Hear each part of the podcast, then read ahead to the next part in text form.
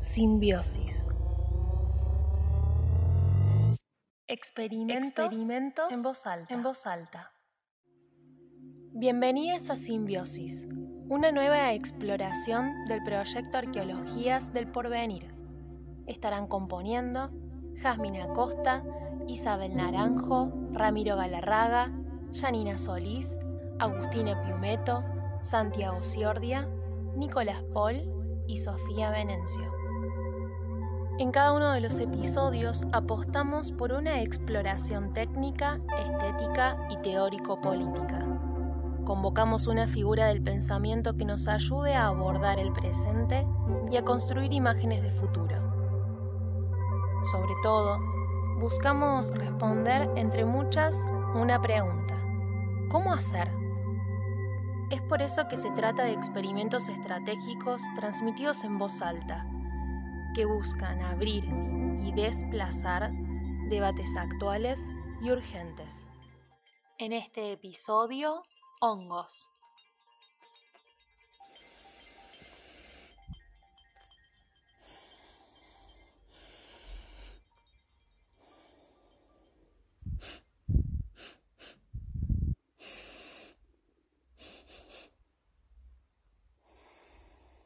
¿Cuál es la historia de un olor? No una etnografía del olfato, sino la historia del olor mismo, flotando hacia las fosas nasales de personas y animales, dejando su impresión incluso en las raíces de las plantas y las membranas de las bacterias del suelo. El olfato nos transporta hacia los enredados hilos de la memoria y la posibilidad. Los hongos son un grupo de organismos que desde hace mil millones de años ejercen influencia en nuestro planeta. Son seres complejos que van desde lo microscópico hasta una enorme diversidad de formas, tamaños y colores.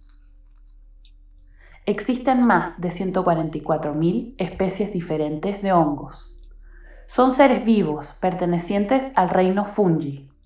Están asociados ancestralmente con miles de especies, confabulando en silencio para sostener el equilibrio en el cosmos muerte y renacimiento, purificación de lo que ya no puede seguir existiendo. Estas criaturas antiguas fueron y son motivo para la sugestión mística entre la especie humana. Dioses mayas y otras entidades están asociadas al Sirosiva Stecorum, sugestiones que pueden verse plasmadas en esculturas antropomorfas que parecen hongos, o mejor dicho, esculturas de humanos fungiformes, pequeños objetos inanimados sobreviviendo a la erosión del tiempo. Para comprender la relevancia y ubicuidad de los hongos en nuestro planeta, tenemos que pensar en su estructura básica y reproductiva, que son las esporas. Estas pequeñas células fortificadas son producidas en grandes cantidades por incontables especies de hongo en simultáneo. En el aire difunden millones de esporas que aguardan el momento en el que llegan a un lugar propicio para madurar y dar paso a la siguiente etapa de su ciclo vital, la hifa, una estructura celular característica y única de los hongos. Esta célula cilíndrica, alargada y tabicada, comienza su crecimiento en un punto y se ramifica enérgicamente, proyectándose de forma radial a medida que se compenetra en el sustrato sobre el que esté creciendo, para dar lugar a una masa blanquecina de forma hipervolumétrica que se llama micelio.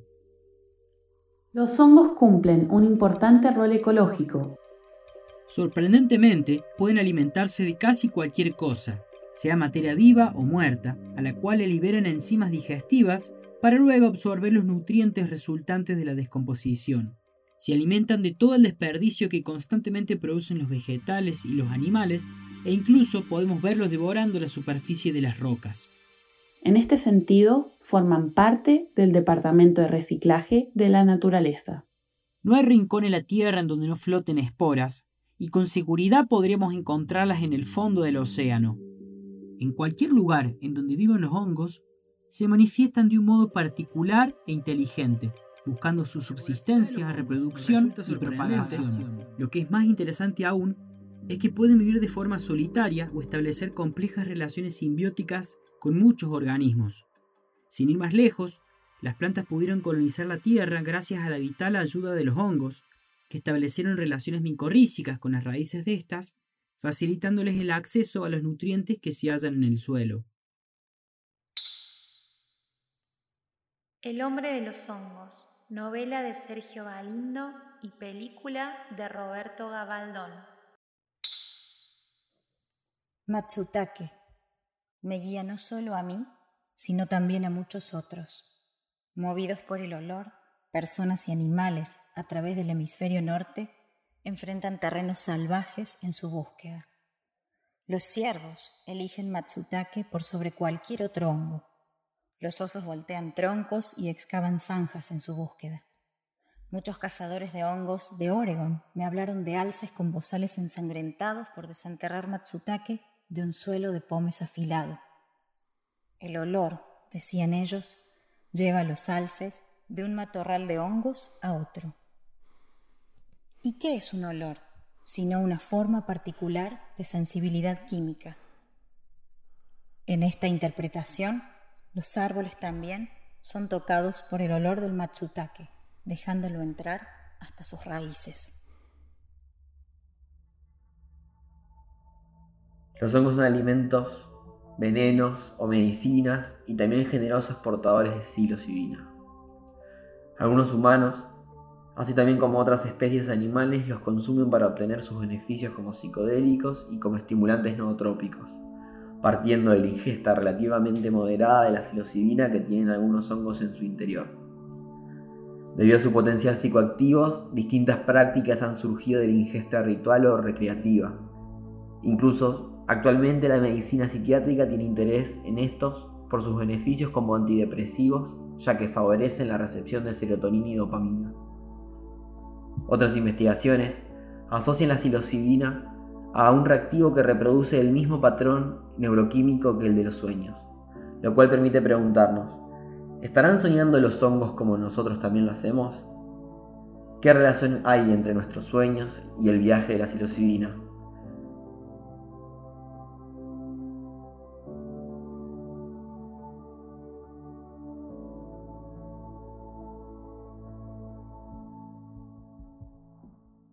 Muy próximo en el tiempo de esta asociación, los insectos también establecieron estrechas relaciones con los hongos, generando incontables interacciones que hablan de una compleja y entramada coevolución.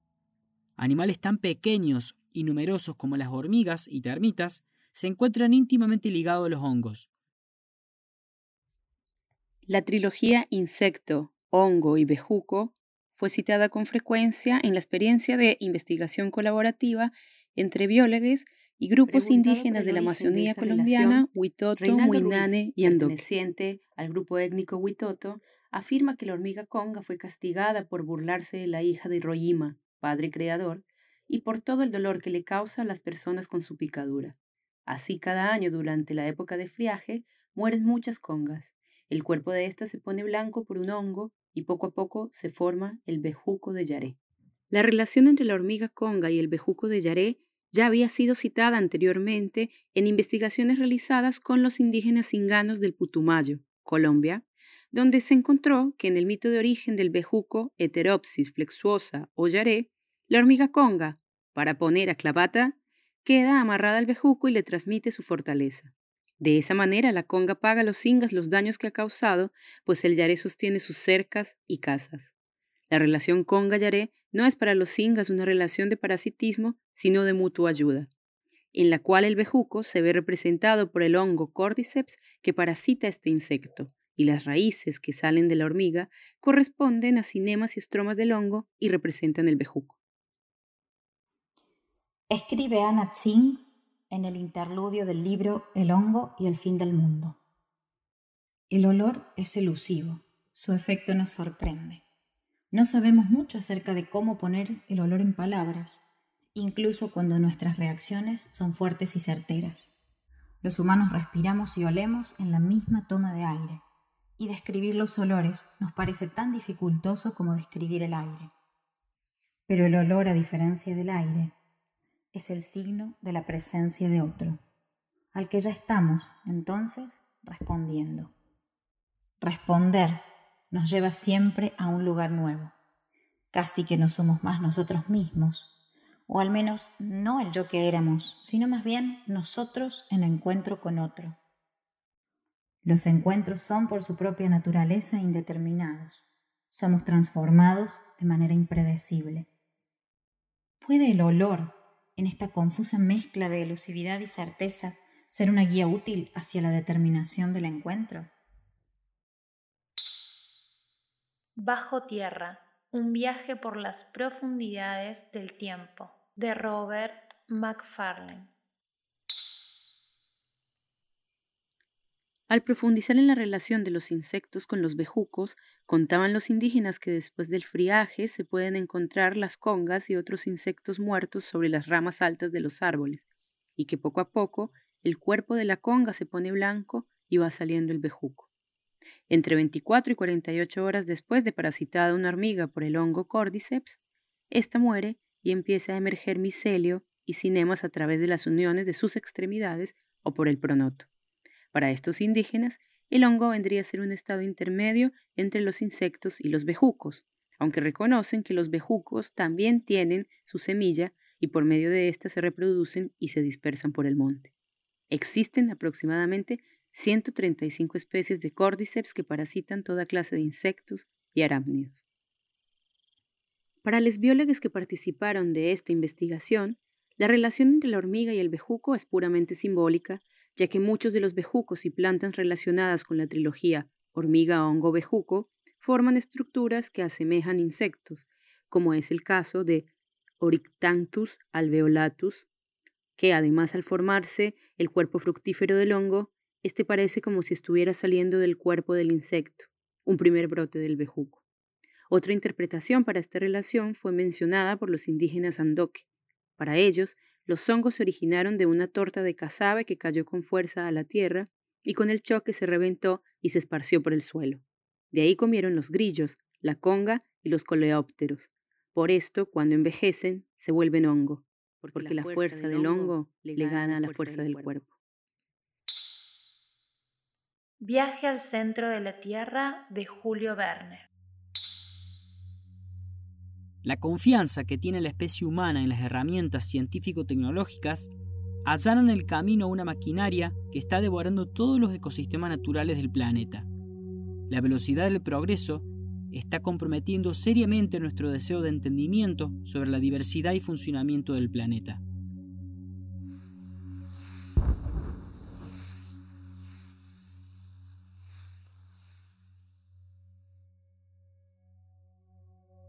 No creerías que Hiroshima fue una nube de hongo, el signo de una obra inverosímil, inconmensurable. ¿A quién se le ocurre? Una explosión que precisa no tocar la Tierra. 469 metros de altura para calcular hasta dónde las ondas, hasta dónde los escombros, hasta dónde el polvo y la muerte. No creerías esa luz del cielo que brilla más cerca que cualquier estrella el ruido ensordecedor que no puede más que silencio. ¿Quién, de nosotros sería capaz de absorber el caos y el tiempo? ¿Quién pudiera detener esa formación de humo, buscar otros hongos y dejar que todo vuelva a crecer? Luego los cereales giraban con el viento, bailaban esa danza última con las nubes y la tierra. Algo de girasol y azucena tenían los jardines a pesar de la sangre y los desperdicios de los soldados americanos que morían con una muerte japonesa, porque en la muerte todos cerraban los ojos de la misma manera. Y algo llegaba al borde de su gestación, Little Boy naciendo como Wong, aunque del otro lado de Wong, la parte negra de la vida, la que caía a las ocho quince, la que formaba la rosa negra de los tiempos, la que arrasaba con el aire a través del aire, la enorme lágrima, en rosa, en negro, en rosa, Hiroshima muriendo, Hiroshima grave, oscura, aullando al cielo. Parece ser que ante la presión de un ambiente que se ha vuelto agresivo e impredecible por el cambio climático, quizás debemos imitar el modo de vida mutualista que nos proponen los hongos, y que parece ser vital para la subsistencia de un ambiente sano. ¿Qué aparece y desaparece de la nada? ¿Qué olores tiene un viaje? ¿Cómo trazamos conexiones? ¿Qué modos e intensidades tienen estas conexiones? ¿Cuáles son nuestras formas de nacer entre lo muerto ¿Cómo diagramamos estrategias de expansión? ¿Cómo multiplicar? ¿Cómo proliferar lo político? ¿Con quiénes y con qué conformamos redes? En este episodio agradecemos la participación de Michelle Comtegrand y Diego Fabián, biólogo y becario doctoral de CONICET. Próximamente nos encontramos para componer desde el silicio. Simbiosis. Experimentos, en voz alta. En voz alta.